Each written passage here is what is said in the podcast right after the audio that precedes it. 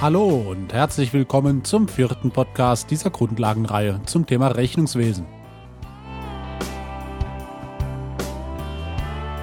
Bisher hatten wir eine neue Unternehmung gegründet, die wir als eigene kaufmännische Person ansehen und für die wir eine Eröffnungsbilanz erstellt hatten, bei der sich aber zunächst links auf der Aktivseite noch kein Vermögen und rechts auf der Passivseite noch keine Schulden ergeben hatten weil nämlich bisher weder Eigentümer noch Gläubiger dem Unternehmen Kapital bereitgestellt haben.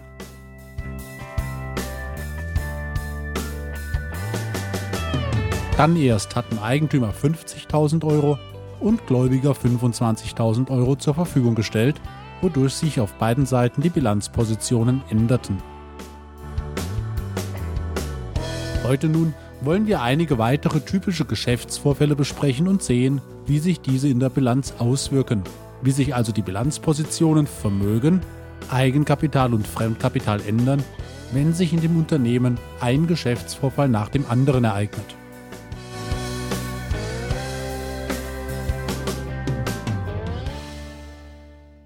Bevor wir dies aber tun, noch ein Hinweis in eigener Sache zum Prinzip dieser Podcasts. Wie erwähnt, richten sich diese Podcasts an Selbstständige und Führungskräfte, an Geschäftsführerinnen und Geschäftsführer, Handwerksmeister, Handwerksmeisterinnen, an Freiberufler, also an alle, die die Auswertungen des Rechnungswesens gerne nutzen möchten, ohne selbst Buchhalter oder Controller werden zu wollen. Deshalb mag es Sie etwas verwundern, dass wir uns in diesen und weiteren Podcast-Ausgaben zunächst sehr auf den theoretischen Aufbau des Rechnungswesens konzentrieren. Also zum Beispiel darauf, wie Soll und Haben funktionieren, was ein Buchungssatz ist und wie ein T-Konto aussieht. Dinge, von denen Sie womöglich annehmen, dass Sie diese nicht brauchen, weil das der Buchhalter oder der Steuerberater für Sie erledigt. Daher erwarten Sie als Selbstständiger vielleicht eher, dass wir uns die BWA, also die betriebswirtschaftliche Auswertung, im Detail vorknöpfen und sie interpretieren oder dass konkrete Probleme angesprochen werden, also zum Beispiel wie eine Bäckerei vorgehen sollte, wenn sich in den letzten Monaten ständig die Umsätze reduzierten und man so langsam in die Verlustzone kommt. Das aber sollten Sie nicht so sehen.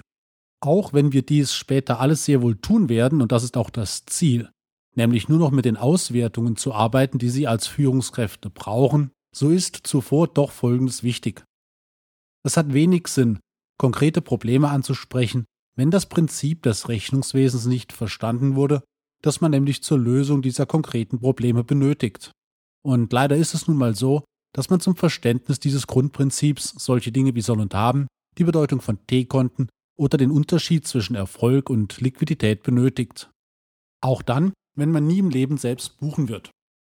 Die Kenntnisse dieser Funktionsweisen sind einfach unabdingbare Voraussetzung, um dann später die echten, die realen Aufgaben professionell anzugehen und um die Auswertungen des Rechnungswesens kompetent zur Problemlösung einsetzen zu können.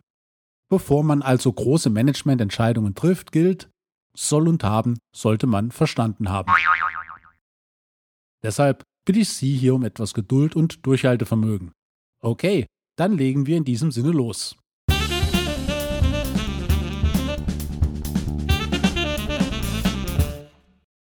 Zunächst klären wir, was sich hinter den Begriffen Anlagevermögen und Umlaufvermögen verbirgt, und dann erst gehen wir zu den typischen Geschäftsvorfällen weiter. Übrigens hilft es auch in diesem Podcast, wenn Sie sich ein Blatt Papier und einen Stift zurechtlegen. Eine Bilanz ist nämlich doch recht wenig aussagekräftig, wenn sie nur aus den beiden Positionen Vermögen und Schulden besteht. Deshalb hat man schon die Schuldenseite in Eigenkapitalschulden und Fremdkapitalschulden unterteilt, um etwas genauer zeigen zu können, welche Art diese Schulden sind. Und so unterteilt man auch das Vermögen auf der Aktivseite in zwei Hauptgruppen, um zu zeigen, welche Art das Vermögen ist, ob es sich also um Anlagevermögen oder um Umlaufvermögen handelt. Der Unterschied ist ziemlich banal. Vermögensteile, die voraussichtlich länger als ein Jahr im Unternehmen bleiben, bezeichnet man als Anlagevermögen und Vermögensteile, die voraussichtlich weniger als ein Jahr im Unternehmen verbleiben, bezeichnet man als Umlaufvermögen. Machen wir ein Beispiel. Wenn Sie einen Lieferwagen kaufen, um damit Ihre Produkte zum Kunden zu fahren, so zählt dieser Lieferwagen zum Anlagevermögen, denn normalerweise bleibt ein solches Fahrzeug länger als ein Jahr im Unternehmen. Äh, je nach Fahrstil natürlich. Aber geplant ist zunächst mal ein Verbleib länger als ein Jahr. Wenn Sie jedoch Autohändler sind, dann kaufen Sie den Lieferwagen zum baldmöglichsten Weiterverkauf. Und dann ist davon auszugehen, dass der Wagen nicht länger als ein Jahr im Firmenvermögen verbleibt. Deshalb würde er dann zum Umlaufvermögen gehören. Schauen wir uns an, was dies alles für die Bilanzstruktur bedeutet, deren Aufbau wir im letzten Podcast schon ausführlich besprochen hatten. Falls Sie diese Bilanz nicht mehr zur Hand haben, macht das nichts, erstellen Sie einfach eine neue, wir buchen ohnehin nochmals von Anfang an. Der kleine Unterschied unserer Bilanz heute zur Bilanz vom letzten Podcast ist der, dass wir letztes Mal auf der Aktivseite nur mit der einen Position Vermögen gearbeitet haben, während wir nun auf der Aktivseite etwas genauer Anlagevermögen und Umlaufvermögen unterscheiden und mit diesen beiden Positionen arbeiten. Wieder gehen wir also von einer neu gegründeten Firma aus, die erst mit Kapital ausgestattet werden muss. Nehmen wir also wieder ein Blatt Papier, ziehen einen senkrechten Strich in der Mitte und schreiben auf der linken Seite das Wort Anlagevermögen und darunter das Wort Umlaufvermögen, jeweils mit der Zahl 0 daneben. Dann schreiben wir auf der rechten Seite das Wort Eigenkapital, darunter das Wort Fremdkapital und auch hier jeweils wieder die Zahl 0 daneben. Denken Sie noch an den Querstrich ganz oben, damit wieder das große T entsteht, mit den Beschriftungen aktiver auf der linken und passiver auf der rechten Seite, sowie das Wort Bilanz oben auf dem Querstrich und schließlich noch die beiden Querstriche unten auf jeder der beiden Seiten, unter denen wir die Bilanzsumme aufaddieren. Dies ist also jetzt unsere Eröffnungsbilanz mit 0 Euro auf jeder Seite. Nun leisten die Eigentümer eine erste Kapitaleinlage von 50.000 Euro, damit das Unternehmen investieren kann. Es ist davon auszugehen, dass dieses Geld innerhalb eines Jahres ausgegeben wird, denn es sollen ja Dinge angeschafft und Räume gemietet und Personal eingestellt werden und so weiter. Deshalb ist das auf das Firmenkonto eingezahlte Geld auf der Aktivseite als Umlaufvermögen zu betrachten. Und auf der Passivseite erhöht sich das Eigenkapital, das kennen wir schon vom letzten Podcast. Demnach sind die Auswirkungen wie folgt. Das Umlaufvermögen steigt auf 50.000 Euro und im Gegenzug steigt das Eigenkapital ebenfalls auf 50.000 Euro. Anlagevermögen und Fremdkapital ändern sich bei diesem Geschäftsvorfall nicht. Beachten Sie übrigens, dass das Umlaufvermögen das tatsächlich erhaltene Geld repräsentiert also den jetzt auf dem Girokonto liegenden Geldbetrag. Das Eigenkapital hingegen repräsentiert gedanklich die bestehende Schuld an die Unternehmer. Nun passiert ein zweiter Geschäftsvorfall. Weil das Unternehmen nun Geld investieren kann, entscheidet es sich als erstes, einen Schreibtisch im Wert von 1000 Euro zu beschaffen. Wie jeder Geschäftsvorfall hat auch dieser mindestens zwei kaufmännische Auswirkungen. Was verändert sich dadurch in der Bilanz?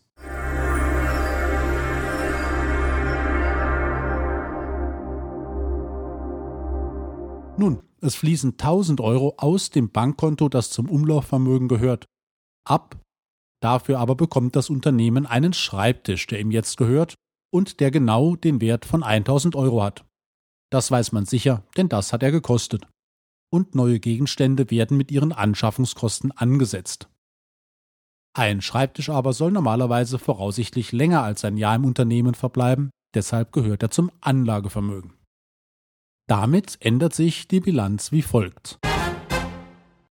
Das Umlaufvermögen sinkt von 50.000 Euro auf 49.000 Euro. Streichen Sie also bitte den bisherigen Wert von 50.000 Euro durch und schreiben Sie anstattdessen 49.000 Euro dorthin. Das Anlagevermögen aber steigt von bisher 0 auf jetzt 1000 Euro und Sie müssen auch diese zweite Auswirkung des Geschäftsvorfalls buchen. Streichen Sie also den Wert 0 beim Anlagevermögen ebenfalls durch und schreiben Sie nun 1000 Euro dorthin. Sehr schön. Diese Buchung ist abgeschlossen. Und was passiert auf der Passivseite der Bilanz? Da passiert gar nichts. Nach wie vor schuldet man den Eigentümern das Eigenkapital im Wert von 50.000 Euro. Es ist völlig egal, ob diese auf der Passivseite ausgewiesene Schuld nun auf der Aktivseite in Geldform oder in Sachwerte investiert wurde. Der Wert des Unternehmens hat sich durch den Schreibtischkauf nicht verändert, lediglich die Vermögensstruktur, also die Zusammensetzung des Vermögens auf der Aktivseite, hat sich verändert. Wenn Sie jetzt die beiden Bilanzsummen neu aufaddieren, werden Sie merken, dass die Bilanzsumme sich nicht verändert hat, sie beträgt immer noch 50.000 Euro. So, die ersten beiden Buchungen, die Eigenkapitallage und den Schreibtischkauf, haben wir gemacht. Und nach diesem Schema werden wir jetzt weitere typische Geschäftsvorfälle analysieren und betrachten, wie sie sich in der Bilanz auswirken.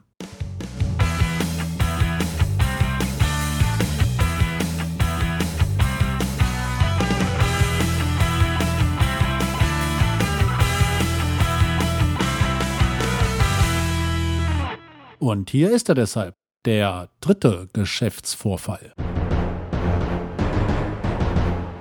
Das Unternehmen nimmt einen Kredit auf in Höhe von 30.000 Euro, der dem Girokonto gutgeschrieben wird. Nun, welche beiden Bilanzpositionen sind betroffen? Nehmen Sie sich kurz Zeit für Ihren Buchungsvorschlag.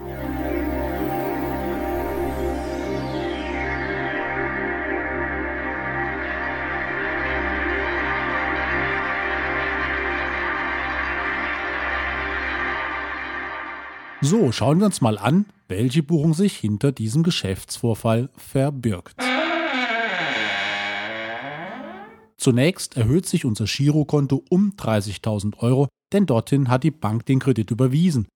Und gleichzeitig steigen unsere Schulden an die Bank, also unser Fremdkapital, und zwar ebenfalls um 30.000 Euro. Betroffen sind also das Umlaufvermögen, das steigt, und das Fremdkapital, das ebenfalls steigt, denn jetzt haben wir ja mehr Schulden als vorher. Streichen Sie daher bitte bei diesen beiden Bilanzpositionen die bisherigen Werte durch und schreiben Sie nun den neuen Wert von 79.000 Euro beim Umlaufvermögen hin und den von 30.000 Euro anstelle bisher 0 Euro beim Fremdkapital. Beim Eigenkapital und beim Anlagevermögen hat sich durch diesen Geschäftsvorfall nichts verändert. Und damit kommen wir zum nächsten Ereignis. Der vierte Geschäftsvorfall. Das Unternehmen kauft eine Maschine im Wert von 40.000 Euro, die für die Produktion benötigt wird, und bezahlt direkt durch Banküberweisung. Welche Bilanzpositionen sind Ihrer Meinung nach betroffen?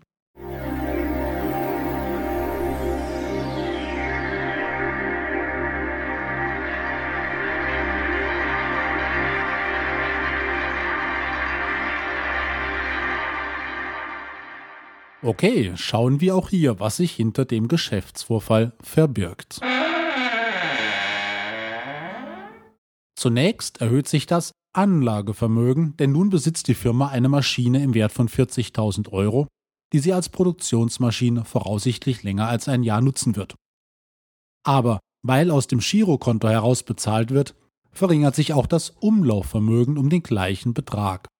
Die beiden betroffenen Bilanzpositionen sind also Anlagevermögen und Umlaufvermögen, wobei das Anlagevermögen steigt und das Umlaufvermögen sinkt. Streichen Sie also bitte die bisherigen Werte bei diesen Bilanzpositionen durch und schreiben Sie dafür die neuen Werte hin. Das Anlagevermögen beträgt jetzt 41.000 Euro und das Umlaufvermögen nur noch 39.000 Euro. Eigenkapital und Fremdkapital haben sich durch diesen Geschäftsvorfall nicht verändert. Sehr schön. Wetten wir uns also dem fünften Geschäftsvorfall zu. Die Geschäftsführung meint, der momentane Geldbestand auf dem Girokonto sei zu hoch. Man braucht das Geld auf absehbare Zeit nicht in voller Höhe und entscheidet, einen Betrag von 10.000 Euro lieber für 18 Monate auf einem besser verzinsten Festgeldkonto anzulegen. Dazu eröffnet die Geschäftsführung ein Firmenfestgeldkonto und überweist den Betrag von 10.000 Euro dorthin. Welche Bilanzpositionen sind von dieser Entscheidung betroffen? Nehmen Sie sich ruhig wieder etwas Zeit.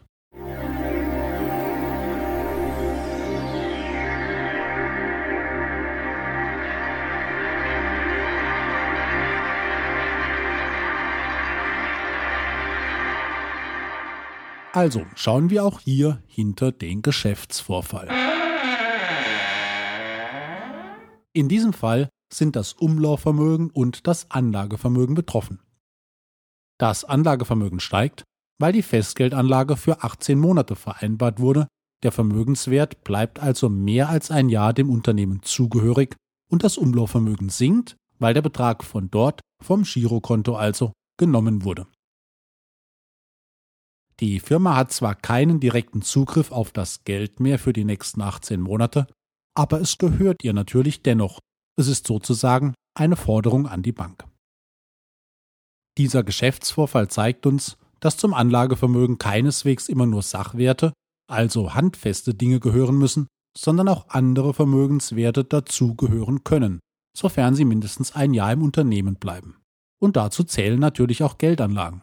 Weitere Beispiele für immaterielles Anlagevermögen sind Patente, Lizenzen, Markenrechte und so weiter. Und damit sind wir schon beim nächsten Ereignis, dem sechsten Geschäftsvorfall. Wir bestellen Material, das wir in den nächsten Wochen in der Produktion benötigen. Das Material hat einen Wert von 18.000 Euro und wir haben als Zahlungskondition vereinbart, dass wir den Lieferanten erst nach 30 Tagen bezahlen müssen. Wir haben also 30 Tage Zahlungsziel.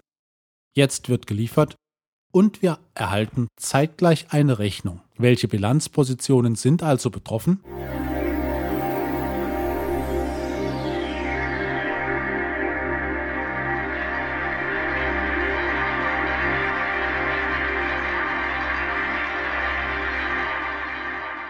Na, dann schauen wir auch hier mal hinter die Bedeutung dieses Geschäftsvorfalls.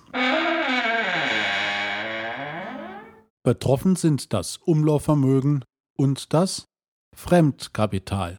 Beide Bilanzpositionen steigen. Haben Sie etwas anderes vermutet? In der Tat hatte dieser Geschäftsvorfall schon eine kleine Tücke. Viele nehmen an, dass sich das Anlagevermögen erhöht, weil man nun mehr Material hat und sich gleichzeitig das Umlaufvermögen verringert, weil man vom Girokonto aus 18.000 Euro bezahlen muss.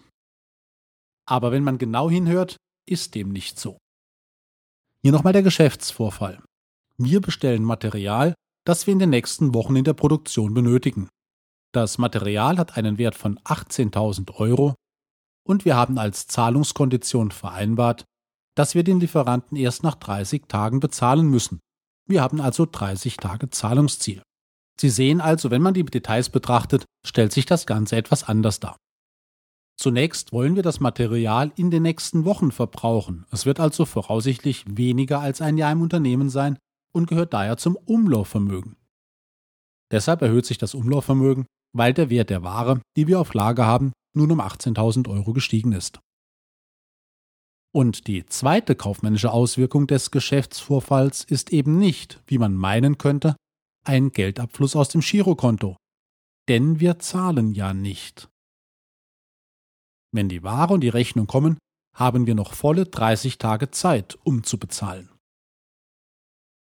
Deshalb buchen wir zwar das Material als steigendes Umlaufvermögen, aber die Gegenposition ist nicht die Bank. Vielmehr schulden wir nun dem Lieferanten für 30 Tage das Geld, also entstehen für 30 Tage Fremdkapitalien. Diese Art des Fremdkapitals nennt man nicht einfach Kredit, sondern Lieferantenverbindlichkeit oder höchstens noch Lieferantenkredit. Diese Form des Fremdkapitals gehört übrigens zu denen, die nicht zu verzinsen sind. Ich hatte in einem vorigen Podcast kurz erwähnt, dass es solche Beispiele gibt, und dies hier ist ein solches. Bitte streichen Sie also die bisherigen Werte durch und schreiben Sie den neuen Wert hin. Wenn Sie alles richtig eingetragen haben, müssten auf Ihrem Blatt jetzt folgende Werte stehen. Beim Anlagevermögen 51.000 Euro, beim Umlaufvermögen 47.000 Euro, beim Eigenkapital 50.000 Euro und beim Fremdkapital 48.000 Euro. Diese Denkweise, also einen Geschäftsvorfall als Fremdkapital zu buchen, der zwar noch bezahlt werden muss, aber eben nicht sofort, muss sich vielleicht etwas setzen. Deshalb hier noch ein paar Erläuterungen. Buchhalter sind sehr pingelig. Aber aus gutem Grund. Wir betrachten jeden einzelnen Geschäftsvorfall ganz genau und fragen nach seinen Auswirkungen exakt in der Sekunde, in der er passiert. Wir fragen nicht, was in ein paar Wochen sein wird, zumindest nicht beim Buchen. Das ist auch nicht nötig. Wenn nun die 30 Tage herum sind und wir dann bezahlen müssen, dann haben wir einen neuen Geschäftsvorfall und somit auch einen neuen Buchungssatz. Diese Vorgehensweise hat auch einen tieferen kaufmännischen Sinn, denn der vermeintlich kleine Unterschied, ob man jetzt oder in 30 Tagen bezahlt, kann teilweise dramatische Auswirkungen auf die Liquidität haben. Klammer auf, Thema Finanzplanung aus dem Einführungspodcast. Sie erinnern sich vielleicht, Klammer zu. Deshalb ist es richtig, hier exakt zu buchen.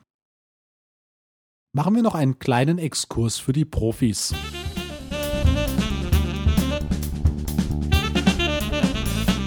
In der Realität buchen viele Firmen kaufmännisch exakt so, wie ich es eben beschrieben habe, aber manche Firmen buchen auch anders.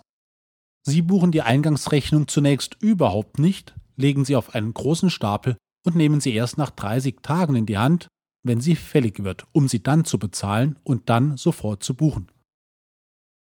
Wenn man so vorgeht, dann ist bei beiden Auswirkungen des Geschäftsvorfalls das Umlaufvermögen betroffen. Der Lagerbestand wird beim verspäteten Buchen erst nach diesen 30 Tagen als Zugang im Umlaufvermögen erfasst und die dann gleichzeitige Zahlung wird als Verminderung des Umlaufvermögens gebucht, weil der Geldbetrag auf dem Girokonto weniger wird. Anstelle von zwei Buchungsvorgängen, wie wir das besprochen haben, wird jetzt nur ein einziger Geschäftsvorfall gebucht, nämlich nach Ablauf der 30 Tage die Buchung, wenn die Zahlung erfolgt. Diese häufige und etwas nachlässige Buchungsweise ist zumindest unterjährig nicht verboten. Über den Jahreswechsel hinweg sieht das anders aus, da muss man etwas korrigieren. Diese Buchungsweise hat aber deutliche Nachteile. Zum einen stimmen für 30 Tage die Buchhaltungszahlen nicht mit der Firmenrealität überein. Und wenn man in diesen 30 Tagen Entscheidungen treffen muss und sich auf die Buchhaltungszahlen verlässt, dann wären diese fehlerhaft, und zwar erheblich. Und zum anderen liefert die Buchhaltung als eine der laufenden, sehr wichtigen Auswertungen die sogenannte offene Postenliste, die OPOS, aus der man jederzeit ersehen kann, wie viele Schulden das Unternehmen hat und wann diese fällig werden.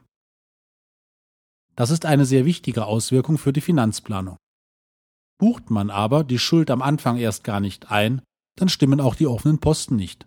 Dies kann zu bösen Überraschungen führen und eine Firma ernsthaft in Schwierigkeiten bringen. Also besser alles gleich korrekt buchen. Und was dann passiert, wenn wir gleich richtig gebucht haben und jetzt 30 Tage später bezahlen und einen neuen Geschäftsvorfall daraus machen, das schauen wir uns als nächstes an. Der siebte Geschäftsvorfall.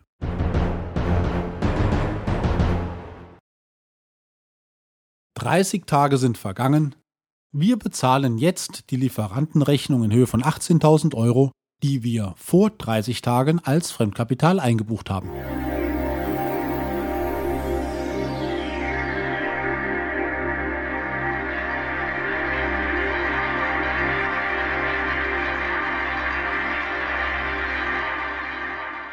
Welche Buchungen verbergen sich hinter diesem Geschäftsvorfall? Nun, das Fremdkapital schrumpft, weil man jetzt weniger Schulden an den Lieferanten hat, denn jetzt ist er ja bezahlt worden, und gleichzeitig schrumpft auch das Umlaufvermögen in Form des Girokontos, aus dem heraus die Rechnung von 18.000 Euro bezahlt wurde. Demnach haben wir jetzt beim Umlaufvermögen 29.000 Euro und beim Fremdkapital 30.000 Euro in unserer Bilanz stehen. Bitte streichen Sie jetzt wieder die alten Werte durch und schreiben Sie die neu Moment. Machen wir hier mal einen Schnitt. Jetzt mal ehrlich. Schauen Sie mal auf Ihr Blatt. Ich will Ihnen ja nicht zu nahe treten und schließlich habe ich es auch so vorgegeben, aber das sieht doch aus wie Kraut und Rüben. Stellen Sie sich ein großes Unternehmen vor, das täglich Tausende von Buchungen durchführen muss. Da verliert man schneller den Überblick, als man buchen kann. Wenn man ständig alles durchstreicht und neu hinschreibt, dann gibt es ein ganz schönes Tohuwabohu. Und dieses Durchstreichen und neu hinschreiben hat noch einen Nachteil. Man kann die vorangegangenen einzelnen Schritte nicht mehr nachvollziehen, selbst wenn das Endergebnis richtig eingetragen ist. Man braucht also ein anderes Aufschreibesystem, eine andere Systematik, um die Vermögensveränderungen auf den einzelnen Positionen übersichtlicher erfassen zu können. Versuchen wir deshalb eine andere Variante. Ab sofort schreiben wir Veränderungen auf jeder Bilanzposition unter den bisherigen Wert, ziehen darunter einen Strich und rechnen dann den neuen Wert der Bilanzposition aus. Also, wenn das Anlagevermögen 0 Euro hat und dann um 10.000 Euro steigt, dann steht zukünftig neben der Bezeichnung Anlagevermögen zunächst der Ursprungswert 0 Euro und dann darunter der Betrag von plus 10.000 Euro und darunter ein Strich und das neue Zwischenergebnis von jetzt neu 10.000 Euro. Sinkt das Anlagevermögen dann in einem weiteren Geschäftsvorfall um 2.000 Euro, so schreiben wir nun ein Minus 2.000 unter den zuvor errechneten Wert, ziehen wieder einen Strich und kommen jetzt auf die neue Summe von 8.000 Euro und so weiter. Dadurch entsteht mit der Zeit eine Liste, die sich ständig nach unten verlängert, aus der heraus man jede einzelne Buchung nachvollziehen kann und bei der alles ordentlich aufgeschrieben ist, ohne dass man etwas durchstreichen muss. So wollen wir ab jetzt verfahren. Ab jetzt, das bedeutet ab dem nächsten Podcast. Dort nämlich setzen wir diese Buchungsserie fort und schauen uns weitere Geschäftsvorfälle an. Ich hoffe aber, dass die Buchungssystematik schon einmal klar geworden ist, obwohl noch viele Geschäftsvorfälle auf Sie warten. Im nächsten Podcast erstellen wir dann eine neue Bilanz mit den Schlusswerten der in diesem Podcast durchgeführten Buchungen.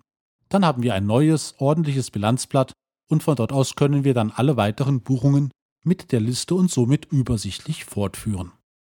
Wenn Sie alles richtig gebucht haben, dann müsste Ihre Schlussbilanz jetzt wie folgt aussehen. Anlagevermögen 51.000 Euro, Umlaufvermögen 29.000 Euro, Eigenkapital 50.000 Euro, Fremdkapital 30.000 Euro und eine Bilanzsumme von 80.000 Euro. Diese Bilanz wollen wir also als Schlussbilanz bezeichnen, also als die endgültige abschließende Bilanz, die sich ergibt, wenn man alle Geschäftsvorfälle dieses Podcasts von Anfang bis zum Ende gebucht hat. Vom Prinzip her ist das so, wie auch Firmen am Jahresende eine Schlussbilanz erstellen. Diese Schlussbilanz können wir dann zu Beginn des nächsten Podcasts als Grundlage für weitere Buchungen nehmen. Dort nennen wir sie dann Eröffnungsbilanz. Auch dies läuft analog zur Realität. Firmen nehmen die Schlussbilanz eines Jahres als Eröffnungsbilanz des nächsten Jahres. Dabei handelt es sich von den Inhalten und den Werten her nicht um zwei verschiedene Bilanzen. Wir reden inhaltlich immer von derselben Bilanz, nur wenn sie für den 31.12. rückblickend erstellt wird, nennt man sie Schlussbilanz, und wenn man sie im neuen Jahr als Startpunkt nimmt, dann heißt sie Eröffnungsbilanz. Inhaltlich ändert sich nichts, die Eröffnungsbilanz ist praktisch eine Kopie der Schlussbilanz. Fassen wir für diesen Podcast zusammen.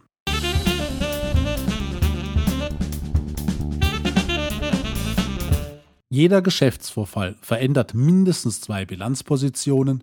Wir müssen also bei jedem Ereignis fragen, welche beiden Bilanzpositionen betroffen sind und ob diese Positionen wachsen oder schrumpfen.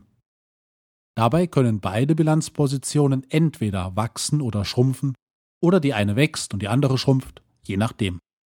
Alle Kombinationen sind möglich. Zunächst hatten wir bei Veränderungen die alten Werte durchgestrichen und die neuen hingeschrieben. Doch weil das unübersichtlich wurde, arbeiten wir zukünftig mit einer Liste, aus der jede Bewegung nachvollziehbar ist. Und wir haben die Aktivseite, die Vermögensseite des Unternehmens in Anlagevermögen und Umlaufvermögen unterteilt wobei Anlagevermögen die Werte sind, die voraussichtlich länger als ein Jahr und Umlaufvermögen jene, die voraussichtlich weniger als ein Jahr im Unternehmen verbleiben sollen. Das Endergebnis aller Buchungen ist unsere Schlussbilanz, die wir im nächsten Podcast als Eröffnungsbilanz nutzen werden. Damit haben wir einige typische Geschäftsvorfälle der doppelten Buchführung behandelt. Sicher werden Sie diese noch ein bisschen auf sich wirken lassen wollen, bis sich die Denkweise einprägt. Und wenn Sie möchten, hören wir uns wieder beim fünften Grundlagenpodcast Rechnungswesen. Dabei geht es dann um die Auswirkungen weiterer typischer Geschäftsvorfälle auf die Unternehmensbilanz. Bis dahin also und äh, gute Geschäfte. Ihr Hans-Peter Rühl.